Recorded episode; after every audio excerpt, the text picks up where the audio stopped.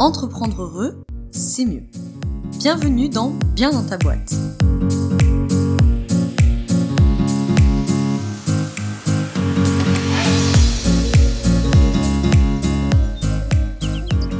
Bonjour à toi et bienvenue dans ce nouvel épisode du podcast Bien dans ta boîte.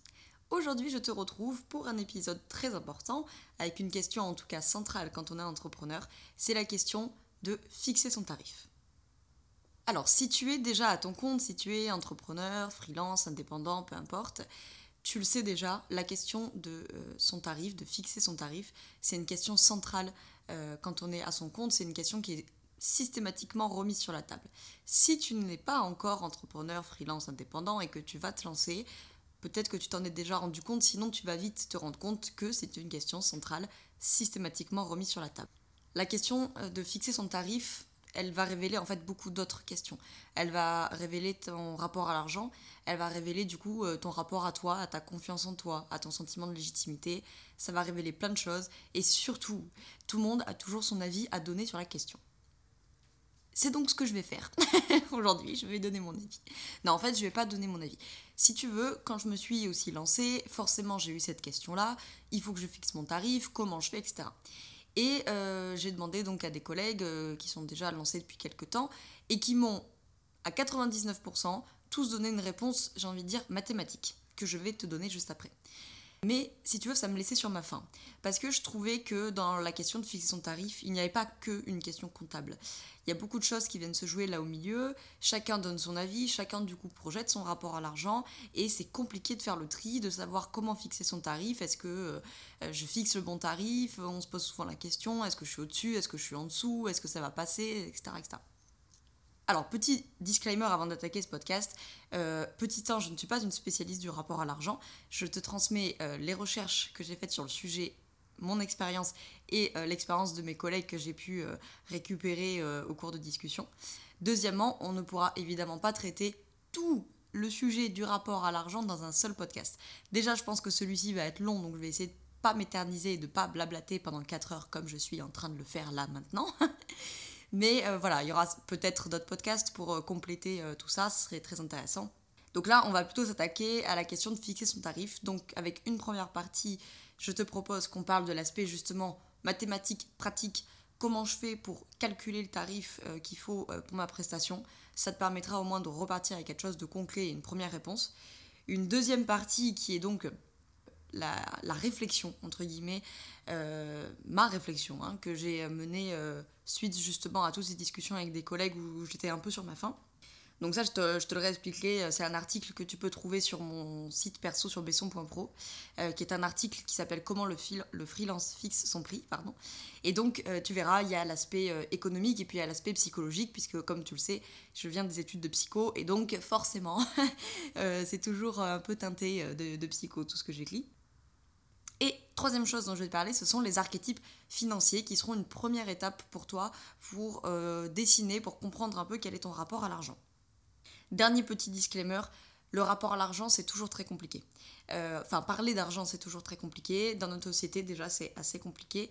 Et selon la société dans laquelle tu as grandi, selon euh, l'éducation que tu as reçue, selon la vision que ta famille t'a transmise sur l'argent, et selon ta propre vision, ta propre expérience de l'argent, etc., ça peut être vite euh, touchy comme sujet.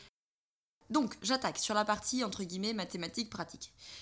Quand tu te lances à ton compte, tu vas devoir fixer ton tarif. Alors, si c'est des produits, généralement, tu es un peu moins concerné par ça, au sens où souvent, c'est le coût de production du produit, tu rajoutes tes marges, etc. Et puis, bon, après, tu as des questions, est-ce que je mets les frais de port dedans, est-ce que je ne mets pas, etc. Donc, je vais quand même plutôt parler pour de la prestation de service, pour laquelle, bien, évidemment, tu n'as pas de coût de production et de marge, etc. Enfin, plus ou moins. Donc, justement, si tu es en train euh, de réfléchir à tes tarifs, ou si tu te lances et que tu n'as aucune idée de par où attaquer, généralement, le premier truc dont on va te parler, c'est l'aspect comptable mathématique du TJM le tarif journalier moyen. Tu vas beaucoup entendre ce truc.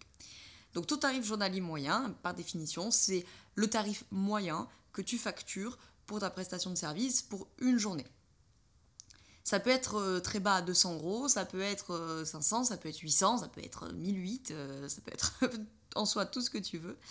La question mathématique, c'est de dire que tu vas partir du salaire net que tu veux toucher à la fin du mois. Par exemple, tu veux toucher 1200 euros net dans ta poche tu vas rajouter à ces 1200 euros net les charges fixes.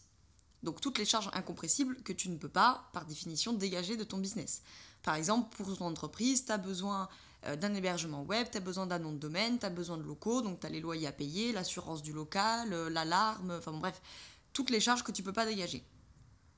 À ça, tu rajoutes toutes tes charges variables qui, elles, du coup, euh, varient potentiellement d'un mois à un autre. par exemple, tes cartes de visite, que tu n'as peut-être pas besoin de racheter tous les mois. Admettons 200 euros. C'est cher 200 euros, non Pour des cartes de visite. Je sais pas, j'ai dit ça comme ça, peu importe. Ensuite, tu as tes frais de fonctionnement. Par exemple, euh, tu dois, euh, tu as deux clients récurrents, euh, tu habites à Lyon, l'un est à Paris, l'autre est à Marseille, donc tu vas rentrer aussi là-dedans le fait que tu dois payer eh ben, ton transport, peut-être ton hôtel sur place, les restaurants avec tes clients, etc. Alors là aussi, ça va dépendre de ton statut, parce que selon le statut de ton entreprise, tu pourras faire passer des notes de frais, mais si tu es en auto-entreprise, en micro-entreprise, tu ne pourras pas faire ça, donc je te conseille de le prendre en compte dans ton calcul justement de ton TGM. Après, il y a plein de choses qui peuvent rentrer en compte à ta, demande. Euh, par exemple, les jours de congé que tu veux prendre, que je te conseille, en tant que nana qui ne sait pas les prendre, de les inclure tout de suite parce que sinon tu les prends jamais. Et aussi de prendre en compte que quand tu es freelance, tu as, comme tout le monde, 30 jours dans ton mois, sauf que, euh, bien sûr, tu ne travailleras jamais, tu ne vas pas facturer 30 jours dans ton mois, c'est impossible. Déjà, tu vas dégager les jours où tu travailles pas, par exemple, si tu ne travailles pas le week-end. Donc déjà, tu vas amputer 8 jours dans l'histoire. Et ensuite, eh ben, tu as les jours où tout simplement tu vas te former. Il y a les jours éventuellement où tu vas te reposer si tu décides que tu veux le faire comme ça. Il y a peut-être des jours que tu veux prendre, par exemple, tu veux peut-être prendre ton mercredi pour être avec tes enfants. Donc ça, c'est peut-être un jour que tu vas dégager aussi de ton total, entre guillemets, de facturation. Donc morale de l'histoire, on dit souvent que quand on arrive à vendre 10 jours par mois, c'est déjà pas mal. Donc il faut que tu prennes ça en compte. Ne calcule pas le chiffre que tu dois faire par jour et le multiplier par 30 pour avoir ton chiffre au mois. Tu vendras pas 30 jours par mois, c'est clair. Et donc, généralement, quand tu as pris en compte que tu vas vendre maximum 10 jours par mois, euh, le salaire net que tu veux toucher, tes charges incompressibles, tes charges fixes, donc tes charges euh, variables, tes frais de fonctionnement, etc. Tu et tes charges patronales, évidemment, hein, tu rajoutes euh, ce, que, ce, que, tu dois à l'URSSAF tous les mois, donc ça peut être moins de 15% si tu es avec, en, en, démarrage d'activité ou avec une ACRE, par exemple. C'est 25% si tu es auto-entrepreneur, ça peut être 47%, enfin bon, bref. Ça, normalement, tu dois le savoir en fonction de ton statut. Donc, tu rajoutes ça. Et là, tu vas justement arriver au brut que tu dois générer du coup tous les mois. Que tu peux, à ta guise, ramener au jour en divisant par 30, n'est-ce pas Ou euh, ramener à l'année en multipliant par 12. Euh, voilà, pour avoir une idée du coup du, chiffre que tu dois générer par jour si c'est celui qui te parle le plus, par mois ou par an. Alors par an, c'est très important aussi, par exemple si tu es en micro-entreprise, pour voir au niveau de tes seuils si tu as passé la TVA, si tu l'as pas passé, si tu es proche du seuil euh, des, 77 euh, 000 auxquels après tu dois changer de statut. Donc voilà, ça, ça peut être aussi important.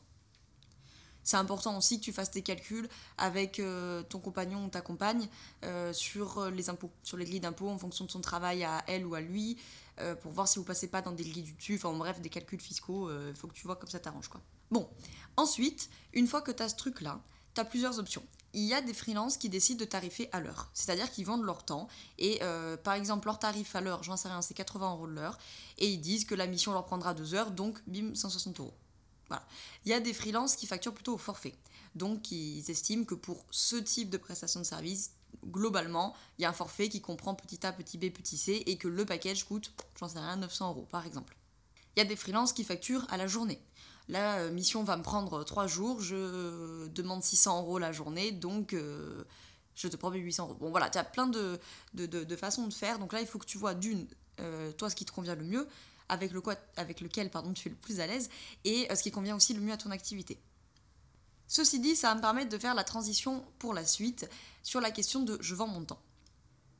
Si tu restes sur la thématique de dire je vends mon tarif à l'heure, par exemple je vends 60 euros de l'heure, et euh, donc une journée me fait 60 bah, euros x 7 ou 60 euros x 8. Peu importe comment tu vois le truc. Tu es dans une thématique de dire je vends mon temps. Et quand j'en discutais avec euh, les freelances, tu sais, dont je te parlais au tout début du podcast, c'est souvent ce qu'on me revenait.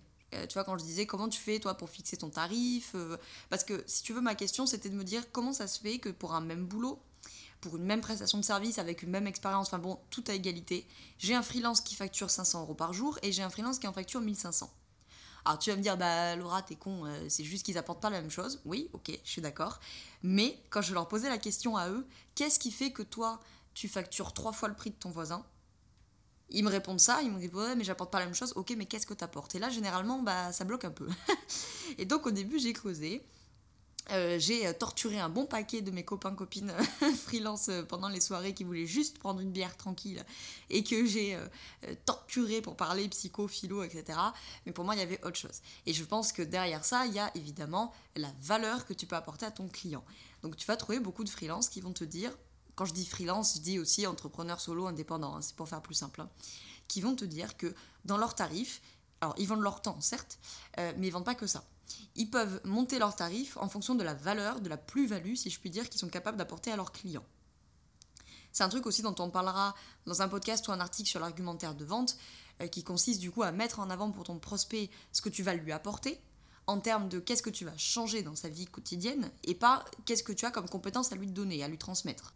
Eh bien, on va dire que le tarif, avec le tarif, ça va être grosso modo la même chose. C'est l'idée de dire je peux facturer plus cher parce que je suis capable de changer ça dans ta vie. Donc voilà, ça m'amène justement à la question de la valeur. Alors c'est une question ça aussi qui est extrêmement large, qui est très très complexe, euh, qui relève de moult et moult domaines universitaires dont je ne vais pas pouvoir tout traiter aujourd'hui. Mais je voulais quand même te faire part d'une partie de ma réflexion que du coup tu peux retrouver en entière sur euh, besson.pro. Euh, l'article s'appelle Comment le freelance, le freelance fixe son prix. En fait, je voulais l'appeler la valeur marchande de l'indépendant. C'est ce que tu vas trouver dans, l'article, mais pour des raisons de SEO, euh, personne ne tape ça sur Google, évidemment. Donc, euh, tu vois, il y a quand même cette question de la valeur. Donc, j'ai voulu me poser la question, dans la, la question de, de, fixer son tarif quand on est un entrepreneur. Quelle part avait la valeur et qu'est-ce qu'on entend en fait par valeur? Alors, je vais pas te lire tout l'article parce qu'il est quand même un peu long, mais pour te faire le résumé, ce que j'ai pu euh, récupérer de mes recherches et des discussions, des interviews entre guillemets que j'ai pu faire avec euh, les, les freelances, etc., il y a la question de la loi du marché.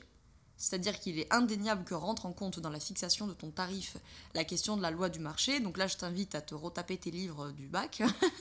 Donc c'est la question de l'offre et de la demande. Hein.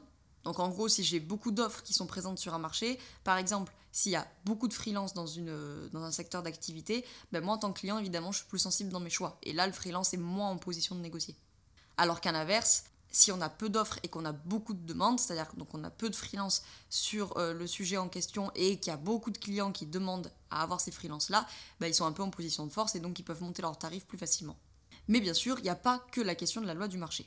Et donc là, en gros, tu as deux grandes visions qui vont s'opposer. Tu as la vision objective du travail, qui est soutenue par euh, des noms que tu connais, comme Marx, comme Smith ou comme Ricardo. Et de l'autre côté, une valeur, une vision pardon, qui est plutôt subjective. Vision subjective du travail qui est défendue par exemple comme euh, Pareto, que tu dois connaître avec sa fameuse loi de Pareto. Voilà, donc pour te le faire en 3 secondes, euh, non peut-être pas 3, c'est présomptueux, en une minute, sur la vision objective, on va parler de valeur d'usage et de valeur d'échange. Donc c'est euh, les deux caractéristiques de la marchandise, ce que Marx nomme la nature bifide de la marchandise. Quand je dis marchandise, c'est au sens large, hein, la prestation de service, ça rentre dans ce cadre-là. Donc tu pourras retrouver la question de la valeur d'usage, de la valeur d'échange dans l'article. Mais du coup, dans ces visions-là, la valeur d'échange, elle est en relation directe avec le temps de travail. C'est ce qu'on appelle la loi de la valeur dans ces visions objectives. Donc là, tu vois, on est vraiment sur une question objective qui serait du coup un peu je vends mon temps. Et donc face à ça, justement, il y a une vision qui est plutôt subjective, qui vient parler d'utilité marginale et de rareté.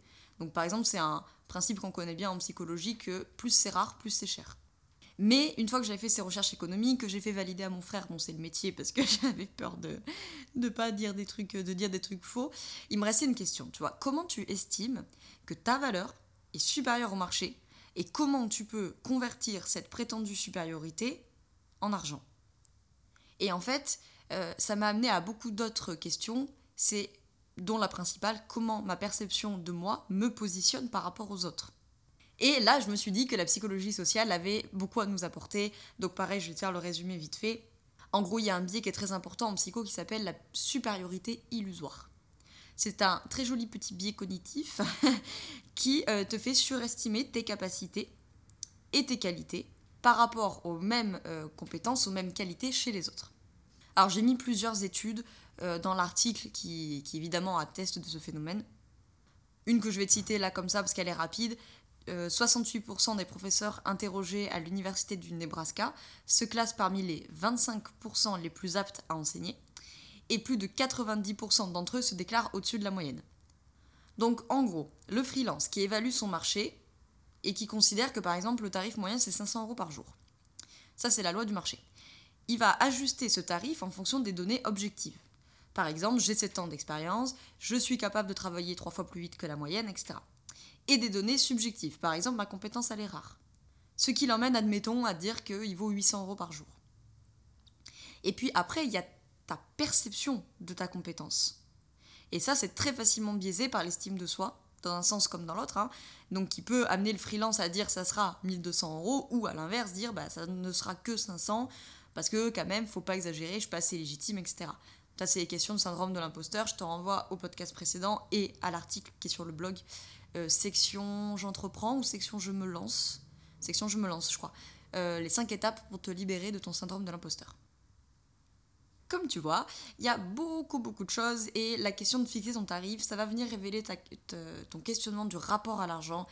Et c'est un questionnement qui est très très vaste, très profond et qui vient toucher la question de l'estime de soi, comme tu l'as vu là euh, à la fin. Donc, admettons que grâce à tout ça, et puis bon, tu peux aller évidemment faire des recherches sur Google, il y a une pléthore d'articles sur la question de comment fixer son tarif, comment tu calcules, machin.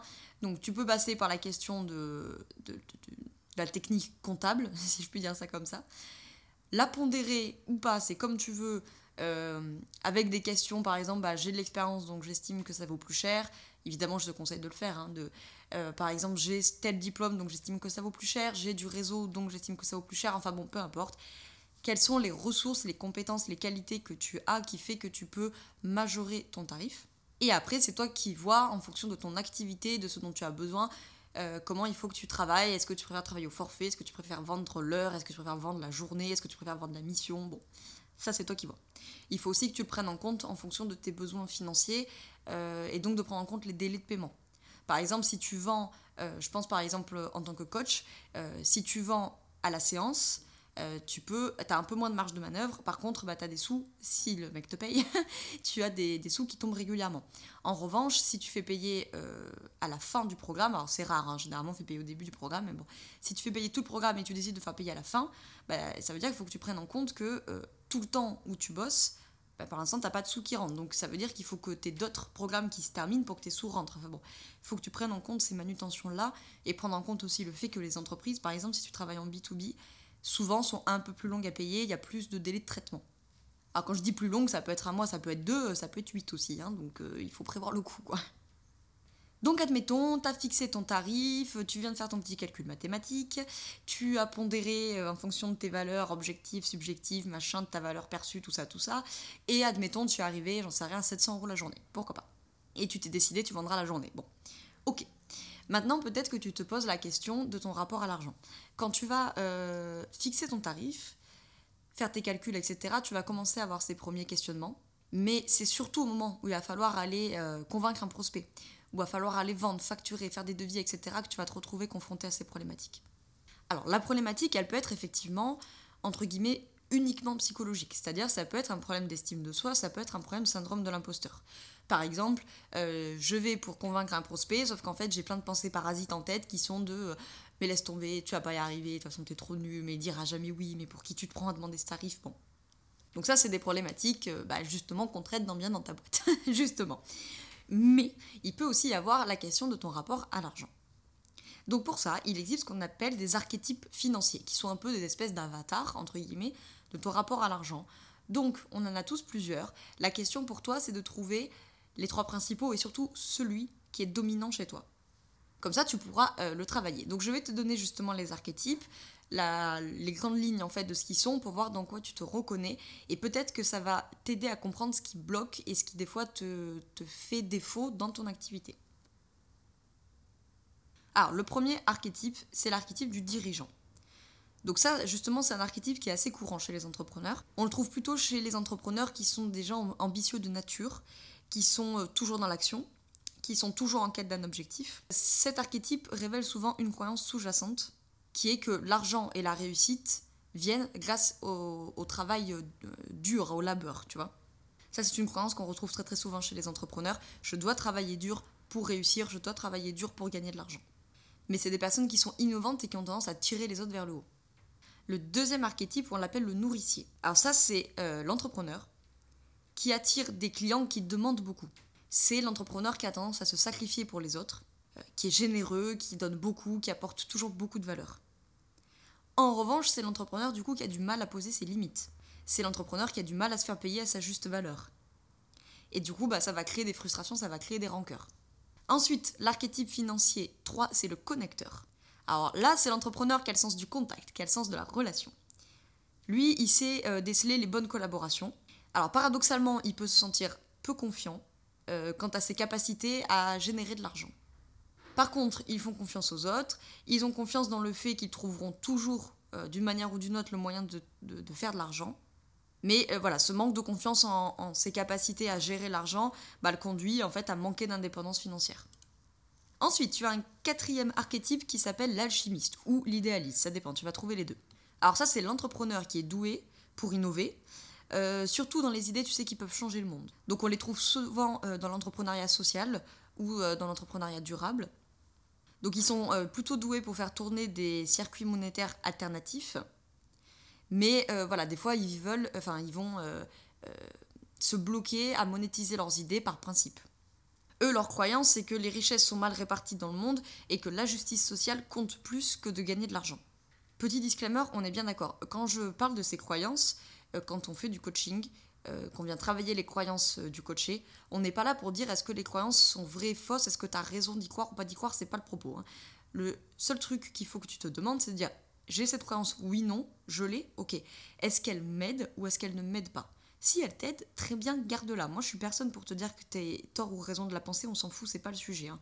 Par contre, si tu me dis j'ai cette croyance et elle m'emmerde au quotidien et elle ne m'aide pas et elle me fait défaut et elle m'handicape, alors là, ça vaut le coup de la travailler.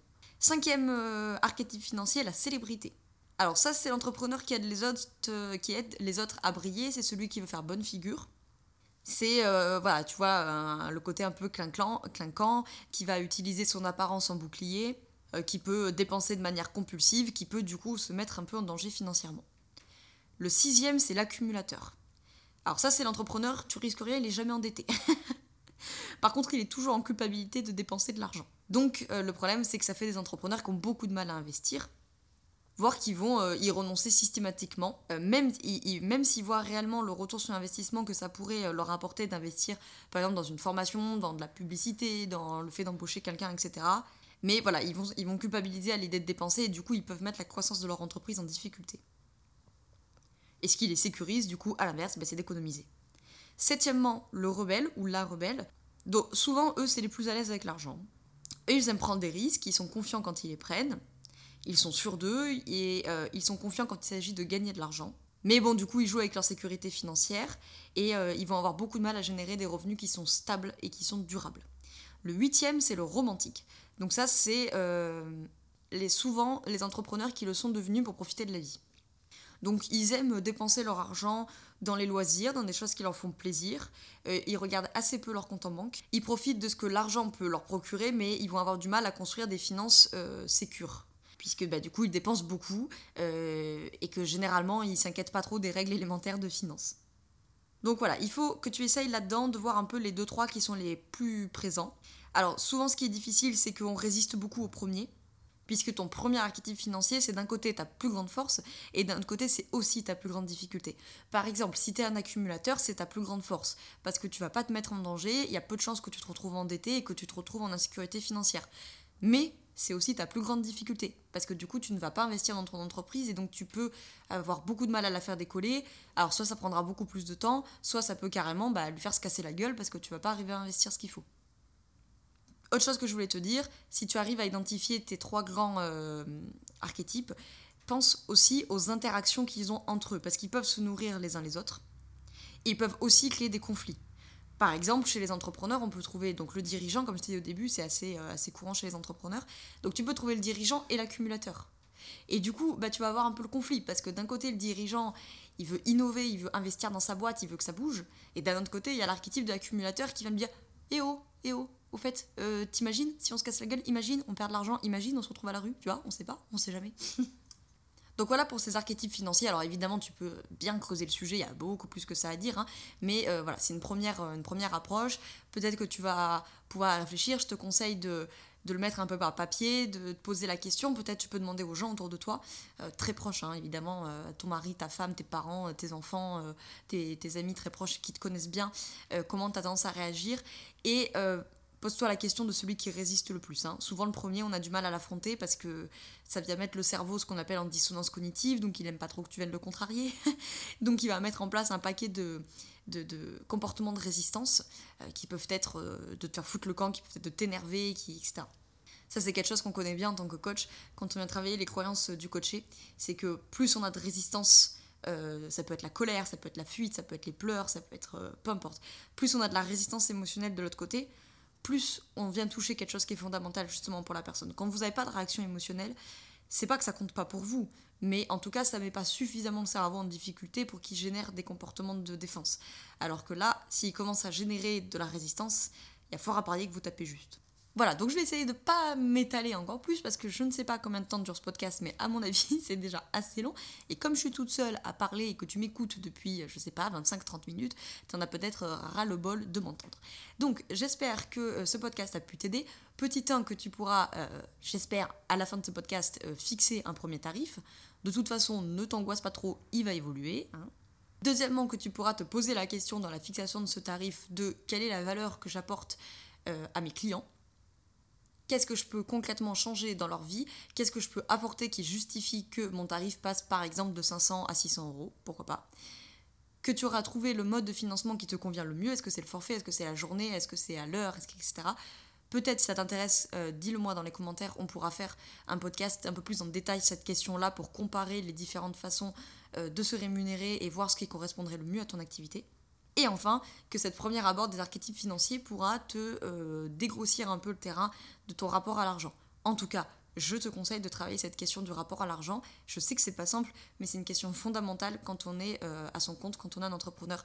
Je te remettrai euh, dans la barre d'infos, dans l'article, dans le post, peu importe où tu as trouvé ce podcast, un livre de Jen Cicero qui s'appelle Tu vas t'en mettre plein les poches, qui est extrêmement intéressant justement pour déconstruire ton rapport à l'argent.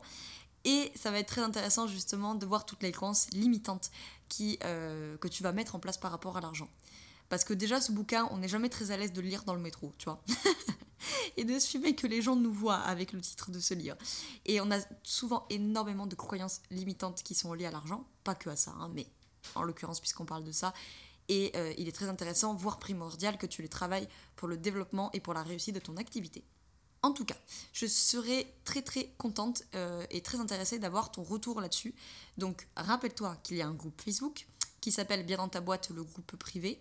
Donc je t'invite à rejoindre ce groupe et à venir, euh, une fois que tu as écouté ce podcast, nous parler de ton expérience. Alors ça peut être aussi de poser tes questions, ça peut être de nous donner euh, tes réflexions sur ton tarif et puis d'avoir des retours, des conseils, etc. Et même si tu as tout ça, si tu déjà ton tarif, si tu pas de questions, et eh ben de venir nous partager ton expérience, ça peut te faire du bien et ça peut surtout aider les autres. Et une fois que tu as rejoint le groupe privé Facebook, eh ben écoute, je t'invite à partager cet épisode s'il t'a plu. Je t'invite à me laisser 5 petites étoiles, euh, pas 4, hein, 5, euh, c'est gratuit, ça ne change rien.